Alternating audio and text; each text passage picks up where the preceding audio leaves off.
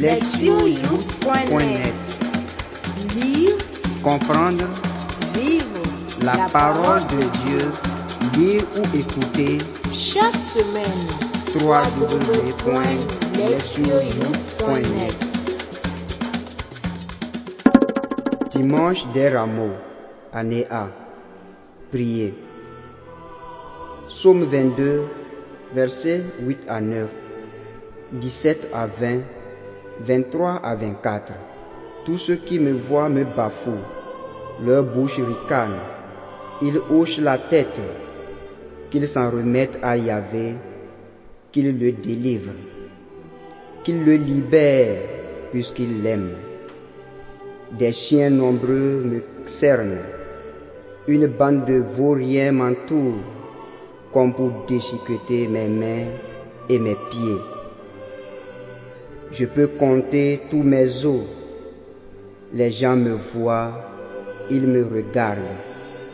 Ils partagent entre eux mes habits et tirent au sort mon vêtement.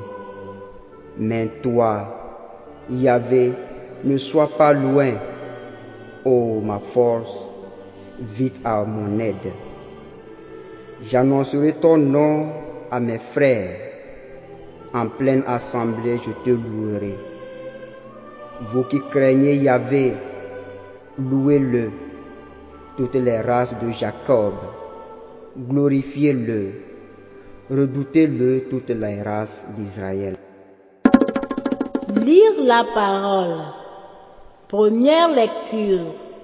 Isaïe 50, versets 4 à 7. Le Seigneur Yahvé m'a donné une langue de disciple pour que je sache apporter à l'épuisé une parole de réconfort. Il éveille chaque matin, il éveille mon oreille pour que j'écoute comme un disciple. Le Seigneur Yahvé m'a ouvert l'oreille et moi, je n'ai pas résisté. Je ne me suis pas dérobé. J'ai tendu le dos à ceux qui me frappaient et les joues à ceux qui m'arrachaient la barbe. Je n'ai pas soustrait ma face aux outrages et aux crachats. Le Seigneur Yahvé va me venir en aide. C'est pourquoi je ne me suis pas laissé abattre. C'est pourquoi j'ai rendu mon visage dur comme la pierre et je sais que je ne serai pas confondu. Deuxième lecture. Philippiens 2, versets 6 à 11. Lui, de condition divine, n'a pas revendiqué son droit d'être traité comme l'égal de Dieu. Mais il s'est dépouillé prenant la condition d'esclave, devenant semblable aux hommes et reconnu à son aspect comme un homme, il s'est abaissé, devenant obéissant jusqu'à la mort, à la mort sur une croix. C'est pourquoi Dieu l'a souverainement élevé et lui a conféré le nom qui est au-dessus de tout nom, afin qu'au nom de Jésus, tout genou fléchisse dans les cieux, sur la terre et sous la terre, et que toutes les langues proclament que le Seigneur, c'est Jésus-Christ, à la gloire de Dieu le Père. Évangile. Matthieu 27, versets 11 à 54. Jésus fut amené en présence du gouverneur et le gouverneur l'interrogea en disant, Tu es le roi des Juifs. Jésus répliqua, Tu le dis. Puis, tandis qu'il était accusé par les grands prêtres et les anciens, il ne répondit rien. Alors Pilate lui dit, N'entends-tu pas tout ce qui atteste contre toi? Et il ne lui répondit sur aucun point, si bien que le gouverneur était fort étonné. À chaque fête, le gouverneur avait coutume de relâcher à la foule un prisonnier, celui qu'elle voulait. On avait alors un prisonnier fameux nommé Barabbas. Pilate dit donc aux gens qui se trouvaient rassemblés, Lequel voulez-vous que je vous relâche Barabbas ou Jésus que l'on appelle Christ? Il savait bien que c'était par jalousie qu'on l'avait livré.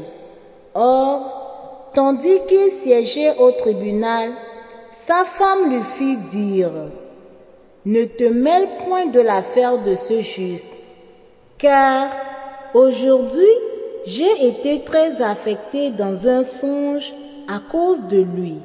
Cependant, les grands prêtres et les anciens persuadèrent aux foules de réclamer Barabbas et de perdre Jésus. Prenant la parole, le gouverneur leur dit, Lequel des deux voulez-vous que je vous relâche? Ils dirent, Barabbas. Pilate leur dit, Que ferai-je donc de Jésus que l'on appelle Christ? Ils disent tous, Qu'il soit crucifié. Il reprit, Quel mal a-t-il donc fait? Mais il criait plus fort, Qu'il soit crucifié. Voyant alors qu'il n'aboutissait à rien, mais qu'il s'ensuivait plutôt du tumulte, Pilate prit de l'eau et se lava les mains en présence de la foule en disant, Je ne suis pas responsable de ce sang, à vous de voir. Et tout le peuple répondit, Que son sang soit sur nous et sur nos enfants. Alors il leur relâcha Barabbas. Quant à Jésus, après l'avoir fait flageller, il le livra pour être crucifié. Alors les soldats du gouverneur prirent avec eux Jésus dans le prétoire et ameutèrent sur lui toute la cohorte. L'ayant dévêtu, ils lui mirent une chlamide écarlate, puis, ayant tressé une couronne avec des épines, ils la placèrent sur sa tête, avec un roseau dans sa main droite et s'agenouillant devant lui, ils se moquèrent de lui en disant, Salut, roi des Juifs. Et crachant sur lui, ils prenaient le roseau et en frappaient sa tête. Puis, quand ils se furent moqués de lui, ils lui ôtèrent la chlamide, lui remirent ses vêtements et l'amenèrent pour le crucifier. En sortant, ils trouvèrent un homme de sirène nommé Simon et le requirent pour porter sa croix. Arrivé à un lieu dit Golgotha, c'est-à-dire lieu dit du crâne, ils lui donnèrent à boire du vin mêlé de fiel. Il en goûta et n'en voulut point boire. Quand ils l'eurent crucifié, ils se partagèrent ses vêtements en tirant au sort. Puis, s'étant assis, ils restaient là à le garder. Ils placèrent aussi au-dessus de sa tête le motif de sa condamnation, ainsi libellé. Celui-ci est Jésus, le roi des Juifs. Alors sont crucifiés avec lui deux brigands, l'un à droite et l'autre à gauche. Les passants l'injurièrent en hochant la tête et disant, Toi qui détruis le sanctuaire et en trois jours le rebâtis, sauve-toi toi-même si tu es le Fils de Dieu et descends de la croix. Pareillement, les grands prêtres se gaussaient et disaient avec les scribes, et les anciens. Il en a sauvé d'autres et il ne peut se sauver lui-même. Il est roi d'Israël. Qu'il descende maintenant de la croix et nous croirons en lui. Il a compté sur Dieu, que Dieu le délivre maintenant. S'il s'intéresse à lui, il a bien dit, je suis fils de Dieu.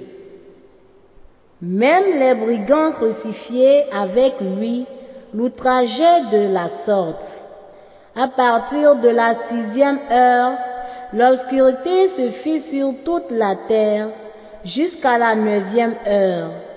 Et vers la neuvième heure, Jésus clama en un grand cri.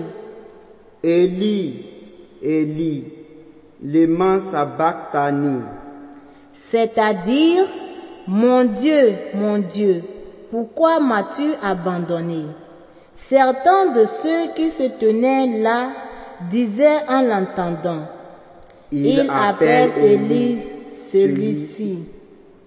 Et aussitôt, l'un d'eux courut prendre une éponge qu'il imbiba de vinaigre et l'ayant mise au bout d'un roseau, il lui donnait à boire. Mais les autres lui dirent, laisse que nous voyons si Élie va venir le sauver. Or, Jésus poussant de nouveau un grand cri, rendit l'esprit. Et voilà que le voile du sanctuaire se déchira en deux, du haut en bas. La terre trembla, les rochers se fendirent, les tombeaux s'ouvrirent, et de nombreux corps de saints trépassés ressuscitèrent. Ils sortirent des tombeaux après sa résurrection, entrèrent dans la ville sainte et se firent voir à bien des gens. Quant au centurion et aux hommes qui avec lui gardaient Jésus, à la vue du séisme et de ce qui se passait, ils furent saisis d'une grande frayeur et dirent, Vraiment, celui-ci était fils de Dieu. Entendre la parole. Le thème. Prendre part aux souffrances du Christ. Le dernier dimanche du carême, appelé aussi dimanche des rameaux, conclut notre parcours quadragésimal avec un message profond qui interprète les souffrances de la mort de Jésus. La première lecture est l'un des chants du serviteur qui se trouve dans le livre d'Isaïe. Ces quatre poèmes présentent une figure mystérieuse du serviteur de Dieu qui reste anonyme. Cela étant, celui-ci est envoyé en mission au peuple de Dieu, Israël. Le premier chant se trouve au chapitre 42, tandis que les trois autres sont regroupés dans les chapitres 49 à 53.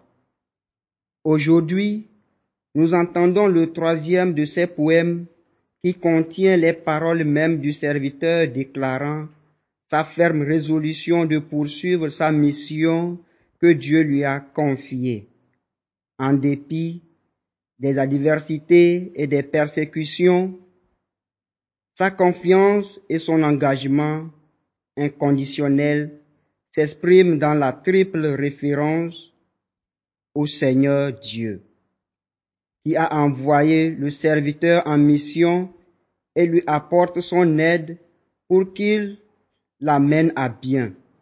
À cause de sa fidélité à Dieu, le serviteur fait l'expérience de la fiction et de l'humiliation. Toutefois, il les affronte courageusement. J'ai tendu le dos à ceux qui me frappaient et les joues à ceux qui m'arrachaient la barbe. Je n'ai pas soustrait ma face aux outrages et aux crachats. Mais qu'est-ce qui permet aux serviteurs de consentir de telles souffrances sans se dérober ou se rebeller contre Dieu? C'est qu'il est convaincu de l'importance de sa mission et sûr d'une certitude de foi que Dieu agira pour le sauver. Je sais que je ne serai pas confondu L'Église reconnaît que ces paroles d'Isaïe trouvent un écho dans la vie de Jésus, plus particulièrement lors de sa passion. Dans la communauté des Philippes, les chrétiens sont, eux, pris avec l'orgueil et l'égoïsme. C'est pour cela que Paul leur écrit les instruisant sur l'humilité et l'altruisme. Philippiens 2, 3 à 4.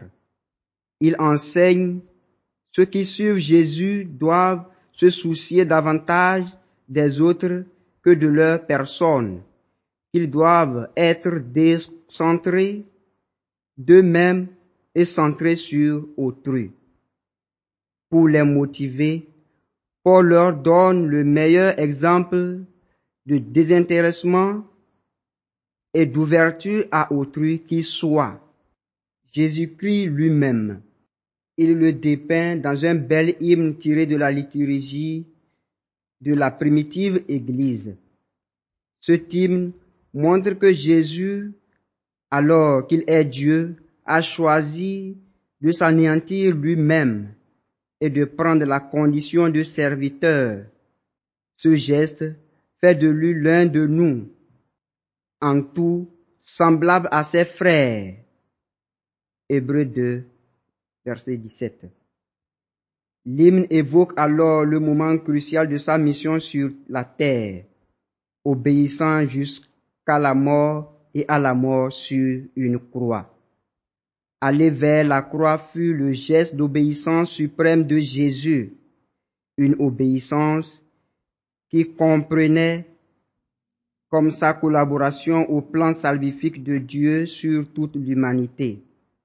Jésus a mis sa vie humaine tout entière à la disposition du Père dans la perspective d'apporter le salut à tous.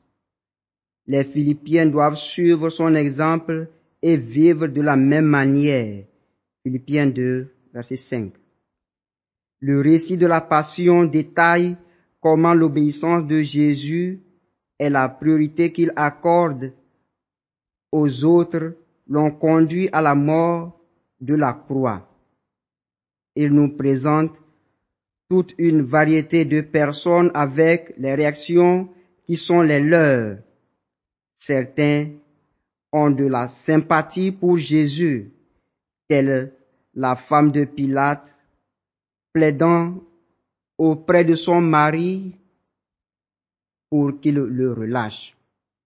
D'autres, comme les chefs des prêtres et les anciens, sont extrêmement hostiles et ne cessent de réclamer sa mort jusqu'à persuader la foule de demander la libération de Barabbas et l'exécution de Jésus. La foule est passive et se laisse manipuler par les chefs.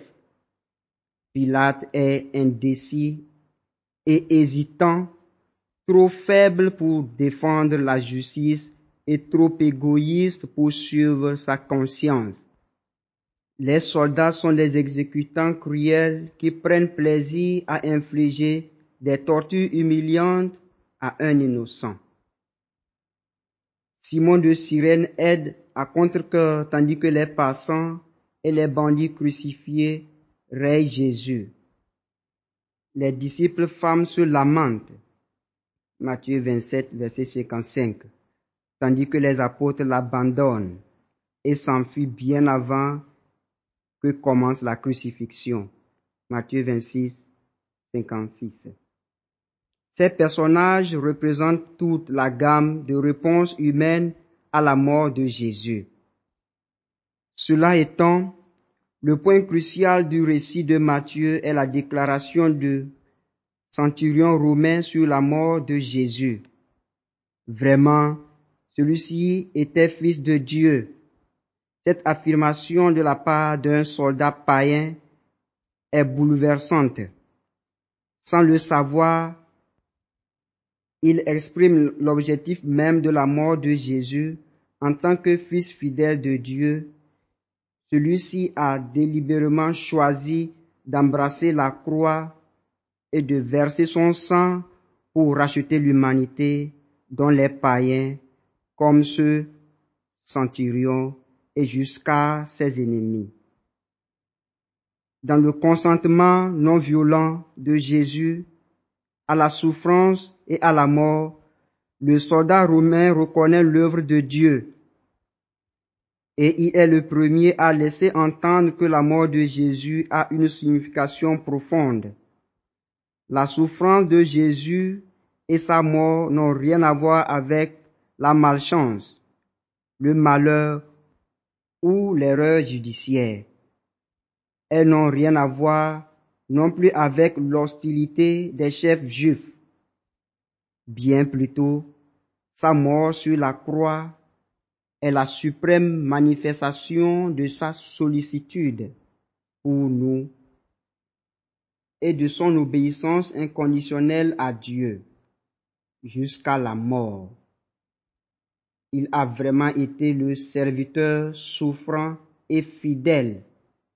Sa croix est le signe de son adhésion libre et inconditionnelle au plan divin. En approchant de sa croix, nous ne voyons pas l'expression d'une souffrance dénuée de signification et vaine. Nous voyons bien plutôt la manifestation d'une souffrance et d'une mort acceptée et lestée de sens.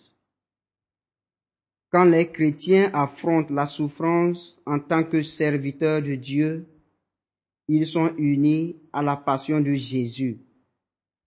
Leur propre mort et leur propre souffrance ont une raison d'être et une signification. En endurant dans la foi la souffrance et la mort, un chrétien devient participant de la mort même du Christ. Contemplant sa passion, nous sommes invités à prier avec les mots du psalmiste qui, comme Jésus, est encore capable, après avoir confessé sa douleur, de dire des paroles de confiance et d'espérance. J'annoncerai ton nom à mes frères en pleine assemblée, je te louerai. Écoutez la parole de Dieu. Sans aucun doute, Nelson Mandela est l'une des figures emblématiques de l'histoire de l'Afrique. Il a pu avoir ses imperfections humaines, mais il n'en est pas moins généralement célébré pour s'être pleinement engagé dans la mise en œuvre de son idéal. Son désir de voir un pays dans lequel les Noirs et les Blancs puissent vivre ensemble sans aucune discrimination ou inégalité raciale. Sa volonté de défendre les droits inaliénables de chaque Sud-Africain lui ont valu beaucoup de souffrances.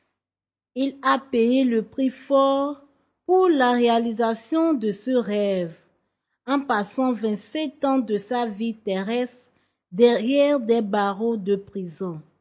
Ce fut un chemin sinueux et après vers la liberté, mais la persévérance l'a rendu possible. La passion qu'il éprouvait pour sa vision du monde s'est incarnée dans sa mission et a permis un changement social conséquent dans son pays. Les mots profonds du centurion Vraiment, celui-ci était le Fils de Dieu. Donne l'orientation des lectures de ce dimanche. En Jésus, nous trouvons le parfait exemple d'un Fils qui a été fidèle au Père jusqu'à dans la mort. Il s'est embarqué dans une mission d'amour dont sa passion et sa mort sont la conséquence. L'engagement de Jésus, tel que le rapporte l'Évangile, entre parfaitement en résonance avec la mystérieuse figure du livre d'Isaïe et en même temps, elle nous offre un modèle quant à la condition de disciple dans le partage des souffrances du Christ. Un proverbe de l'Afrique de l'Ouest dit que L'homme qui cherche du miel doit craindre la piqûre de l'abeille. De fait, Rien de ce qui est bon ne nous arrive sur un plateau d'argent. La tonalité des lectures liturgiques en ce dimanche des rameaux jette une lumière sur notre mission de disciples du Christ. La suite de Jésus inclut des moments heureux, des moments où notre hosanna est fort et doux. Toutefois, vient un temps où tout vrai disciple se trouve inévitablement confronté à une souffrance aveuglante. Être chrétien, c'est choisir de marcher sur les pas de Jésus, non pas de façon intermittente seulement, mais tout le temps. Jésus n'a jamais promis que sa suivance serait toujours facile. Comme les personnages du récit de la Passion, nous pouvons, au temps de la souffrance, renier Jésus, le trahir, nous enfuir, nous retourner contre lui, ou faire le choix noble et sublime du disciple fidèle qui continue de marcher avec son maître envers et contre tout.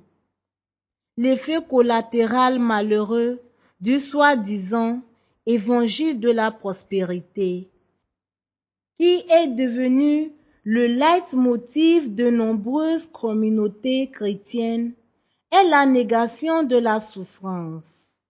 La souffrance en arrive à être considérée comme incompatible avec le message chrétien. Et lorsqu'une personne souffre d'une façon ou d'une autre, sa souffrance est alors souvent mise au compte de son manque de foi. La passion du Christ, telle que la rapporte notre texte évangélique, nous enseigne au contraire qu'elle n'est pas le signe d'un manque de foi. C'est plutôt la foi qui rend supportable la souffrance. Nous ne sommes pas appelés à porter une croix de bois vers le Golgotha, mais nous le sommes à persévérer sur notre chemin de foi avec le Seigneur. Certains peuvent rencontrer la croix dans un mariage brisé ou dans une expérience de rejet. D'autres auront à subir leur passion dans la relation avec un employeur injuste et qui les traite mal. D'autres encore auront à porter leur croix au moment de l'échec à un examen. Chacun de nous devra porter sa croix à un moment ou à un autre de sa vie. Dans toutes ces expériences, Paul nous offre comme source d'inspiration les paroles de ce bel hymne de la primitive Église. S'étant comporté comme un homme, il s'humilia plus encore, obéissant jusqu'à la mort et à la mort sur une croix. Aussi, Dieu l'a-t-il exalté et lui a-t-il donné le nom qui est au-dessus de tout nom. Lorsque nous persévérons dans nos missions variées et partageons les souffrances du Christ, nous commençons aussi à partager sa gloire. Proverbe. L'homme qui cherche du miel doit craindre la piqûre de l'abeille. Agir. S'examiner. Quand les progrès deviennent laborieux et que surviennent les épreuves, suis-je capable de m'accrocher à ma foi en Dieu ou est-ce que je perds facilement confiance en lui? Répondre à Dieu.